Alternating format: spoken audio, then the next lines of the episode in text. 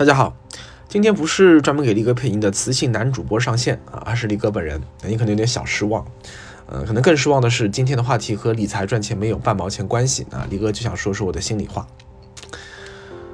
呃，最近啊，我看了个新闻，很难过啊。有一个叫做没人看的 B 站 UP 主，名字叫做莫茶 Official，他在贫困、疾病的折磨下，呃，死于出租屋内，一个人啊，只有二十岁。他的人生轨迹大概是这样的，就是说他是四川凉山的一个孩子，奶奶因为生病，然后因病家庭致贫，然后父母就借了很多债，后来还不出就跑出去躲债，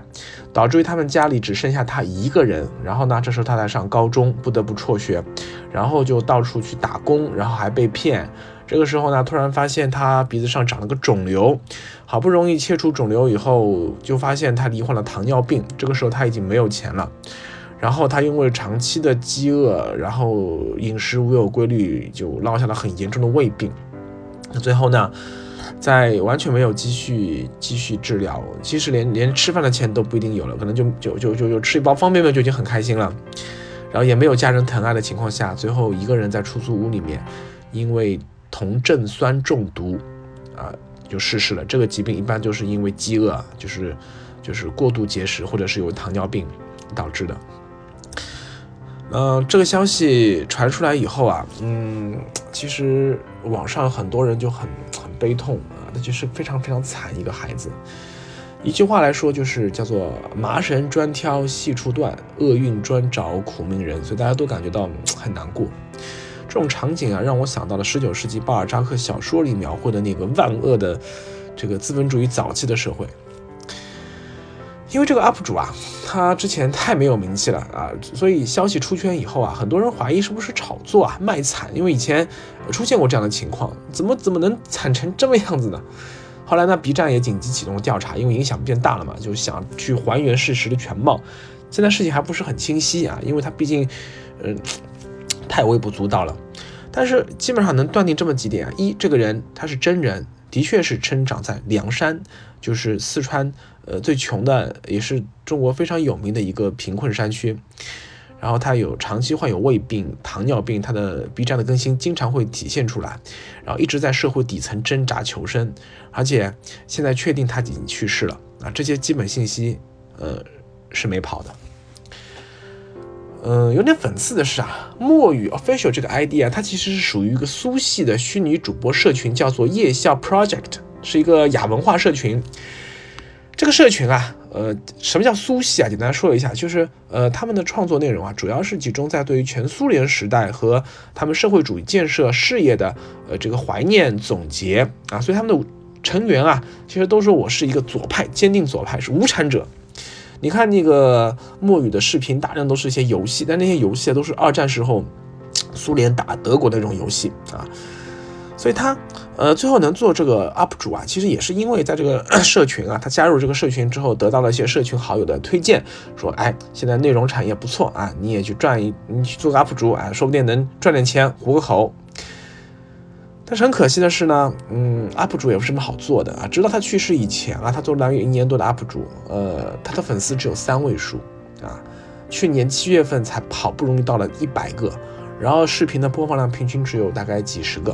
很惨很惨，即使是完全没办法靠 UP 主来维生。但是更加讽刺的是啊，呃，在去世以后，呃，消息开始满大街热搜上了，嗯，然后粉丝我看了一下，已经飙升到了大几十万、七八十万还在升啊。然后他的那些大量的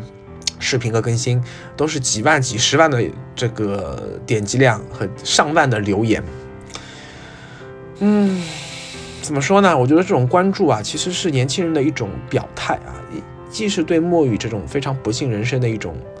沉痛的悼念，其实也是无数的底层青年啊，他们对自身命运无声的呐喊。因为刚过去的二零二零年啊，是不是说什么决胜脱贫攻坚嘛，什么全面建成小康社会的关键一年嘛，对吧？所以说，就是说这样的新闻啊，就放在一起很容易被人带节奏啊，就往攻击体制的角度去去去走。嗯，宏观议题呢，力哥之前写过很多这样的文章，中国的制度、美国的制度啊，它和所谓贫富差距写的很多了，我就不展开了。我就说一句话啊，没有什么人，没有什么国家，没有什么社会是能够一口吃成个胖子的。中国以前穷穷穷太吓人了。今天呢，中国的确还是有很多穷苦百姓，但是你要和中国历史上任何一个时代比，今天还吃不饱饭、穿不暖的这些底层穷人的比例，已经是史上最小最小的，而且还在不断缩小。中国正在一步步走得更好啊，变得更加的美好。穷人正在变得越来越少，而富人和中产相对来说正在变得越来越多。所以，我们还是要看清楚这个大的方向，不要被啊这个这个带节奏了。其实看到这个新闻啊，真正触动我灵魂的，并不是什么社保啊、贫富差距啊这些问题，而是说我内心内心深处有一个声音，他在呼唤我，说我应该去担负起更多的社会责任。很多老荔枝可能还记得啊，我其实过去几年一直说过啊，我说我财务自由以后，我有人生三大追求、三大目标：环游世界、投身慈善、传播信仰，因为我是基督徒嘛。那么过去两年呢，我基本上已经摆脱了财务焦虑感啊，所以也导致我这两年发福了，因为心宽体胖嘛，就没有什么压力。那么只要愿意的话呢，其实我随时可以结束这个自媒体事业，随时和大家说拜拜啊，我们呃江湖呃以后再见吧，好吧，嗯，不知道什么时候有缘再见，对吧？呃，然后就可以去投入那几件事情。后来啊，我就发现说，呃，这种立 flag 啊，它是一种很幼稚的行为。因为你的人生啊，不会因为你呃，比如赚够了某某一个数字的金钱，或者你突然受到了某个启发，做了某个决定啊，或者说你搬家了啊，换了个城市，换了个环境，然后就导致于，哎，你一切推倒重来，和过去彻底告别，不可能的啊！人生它是一场连续剧，曾经种种都会对你产生影响。昨日因，今日果，今日果又是明日因，互为因果，互相纠缠，呃，它是没有办法说断就断的。大家看啊，其实这两年，呃，你们也看到了我，我就到处东奔西跑啊，到处就就全全全中国到处跑，因为现在，呃，海外去不了嘛，就中国到处跑，然后就开拓视野。这两年呢，呃，每年的九九公益日啊，我也会每年倍增我的捐款，然后资助更多的呃新华爱心基金会他们搞的那个捡回珍珠计划，那些珍珠生帮他们上大上高中，呃，我大概已经捐助了有十几个，快二十个珍珠生了已经有。那么。嗯，还有就是这两年你们其实也看到了，我我经常会写一些这个讲福音啊、传播信仰啊这些东西，啊，其实是是会冒着这个掉粉这风险的，然后被喷的风险。呢我不是很 care 了，反正嗯，但是我觉得这是我应该做的事情。国人真的没有信仰。这三个追求呢，其实我一直在推进，只不过没有全时间去做，因为我发现啊，继续做好这个理财自媒体啊，它既是我个人的兴趣，也是我的。责任，我非常享受这种写作，呃，分享知识输入，然后再整合加工，再输出给大家的这个过程，I'm enjoy it。呃，就像前段时间力哥做了一个四小时直播啊，然后从看从人类从东非起源开始聊聊到中国未来的命运啊，五十年后中国命运，呃，我觉得能和你们去交流、去分享我对于理财以及这个世界的一些最新的理解。嗯，其实能让我感到很很 enjoy，很享受。嗯，运营自媒体的过程中间呢，我其实不知不觉已经改善了很多人的生活，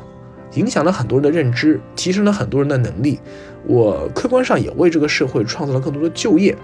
啊。这我我我觉得吧，这些也是我社会责任担当的一个体现。但是呢，嗯，可能是我。对这个世界的理解越来越深，我就会发现我对穷人的悲悯之心越来越强烈。买房啊、炒股啊、打新啊、套利啊、薅羊毛啊，哎呦，这些事情，我我的厌恶感其实是越来越强了。为什么？因为我很清楚，我我是我是做这行做了这么多年了，我非常非常清楚，这其实它的本质是什么呀？是占领认知高地的人。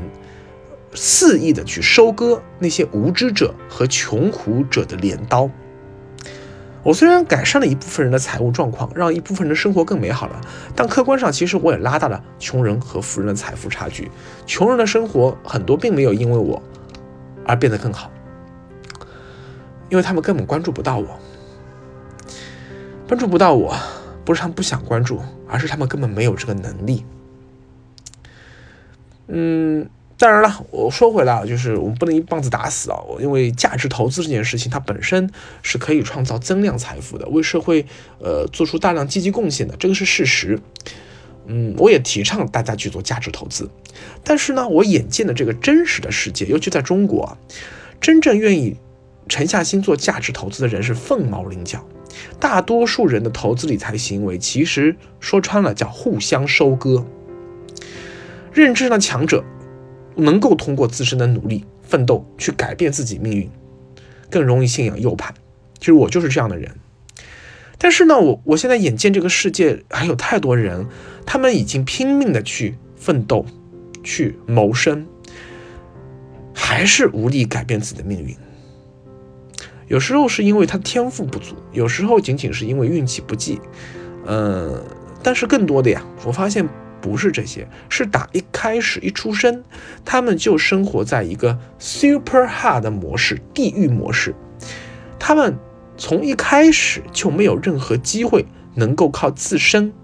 去改变什么，没有人能够在关键时刻给他们指点迷津，帮他们指出正确道路。可能即使指出了他们自己的家庭背景能力，其实也不足以让他们走下去。我们回过头看一下莫查的这一生啊，你会发现他就是被命运紧紧扼住了咽喉。他无论如何努力，他都不可能像贝多芬一样的去摆脱这个悲剧的命运。所以这两年呢，我个人的价值倾向啊，我过去是坚定的右派，但是。这两年看到这个世界的变化，我越来越向左在移动。嗯，差不多是在一两周前吧，我应该是在可能真的就是在墨雨离世前后吧。当时我脑海里啊就已经浮现出这样一个计划了。然后墨雨的离世这个新闻，其实就促使我把这个想法今天告诉大家。我想以后每年啊都去一次大凉山。如果条件允许的话，我想去支教一段时间。如果不允许，那么我作为志愿者，我可以发放公益物资，然后呢，多和孩子们聊聊天、玩玩耍。我还有一个更加长远的计划，我想每年，嗯，至少每两年吧，带我孩子去一次凉山。然后呢，我想长期资助几位和他一样大的孩子，一起上学，一起成长，直到大学毕业。我希望在我力所能及范围内啊，能够实实在在改变几个穷苦孩子的人生轨迹。因为我其实对扶贫问题是一直有关注的，多少了解过一些那些嗯隐秘的角落啊，有些东西是没有办法在媒体上公开正面宣传的，其实是有很多人性之恶暗藏在其中的啊。贫困啊，它其实是一个系统性问题啊，并不是说你有爱心捐款捐物，你有人愿意支教。就可以解决的，归根到底啊，是一个观念问题啊。你对这个世界怎么看？你对传宗接代怎么看？你对男女问题怎么看？很多问题，你这观念不改变，很多东西是没办法改变的。而成年人的观念啊，这个太难改变了。只有从孩子入手，他们还没有定型啊，我们要付出更多时间，把他们的三观和对这个世界的思维模式，从那样一个。封闭的环境中拔出来，才真的有可能去改变他们的人生，改变他们的命运。这不只是钱的问题。当然，我也有我的私心啊，我希望呃，我孩子能够在这个实践过程中啊，学到在课本上他永远学不到的东西。这些孩子生活在大城市蜜罐里长大，他花三十元去转一个奥特曼扭蛋，三十元啊。一个扭蛋，他他没有感觉的，玩两天就不玩了。但是有的孩子呀，他要背着比自己体重还重的柴火，走上十几里山路，只是为了换来几块钱。他玩热了，玩累了，可以每天洗个热水澡，有沐浴露。有些孩子他不允许经常洗澡，可能一个月才洗一次澡，所以很脏很脏。我有时还想，能不能把这些孩子啊？接到上海来玩两天啊，帮他们拓宽一下眼界，树立起好好读书啊，你今后靠自己努力走出这个山村的决心。但是我看过很多的一些 过去的一些资料啊，就发现说这可能是一个 有点自私的馊主意，因为对这些孩子来说，这不一定是好事啊。有有句话叫做“由俭入奢易，由奢入俭难”，如果他们看到了自己的同龄人和自己一样大的孩子，一出生就和自己的差距那么大，不，之前在那个封闭环境中，他们不看到其实还好了，他们以为全世界都是这样的。你一看到外面的世界原来是这样的，孩子可能心态反而会崩掉的，他们心里会咒骂这个世界是狗日的世界，凭啥对老子这么不公平啊？没天理啊！哎，当然了，我我还想是不是有可能领养两个孩子啊？这事儿我估计丽嫂是打死不会同意的啊！她现在连生二胎也不同意。我觉得一个好吃懒做的人啊，他饿死也活该，对吧？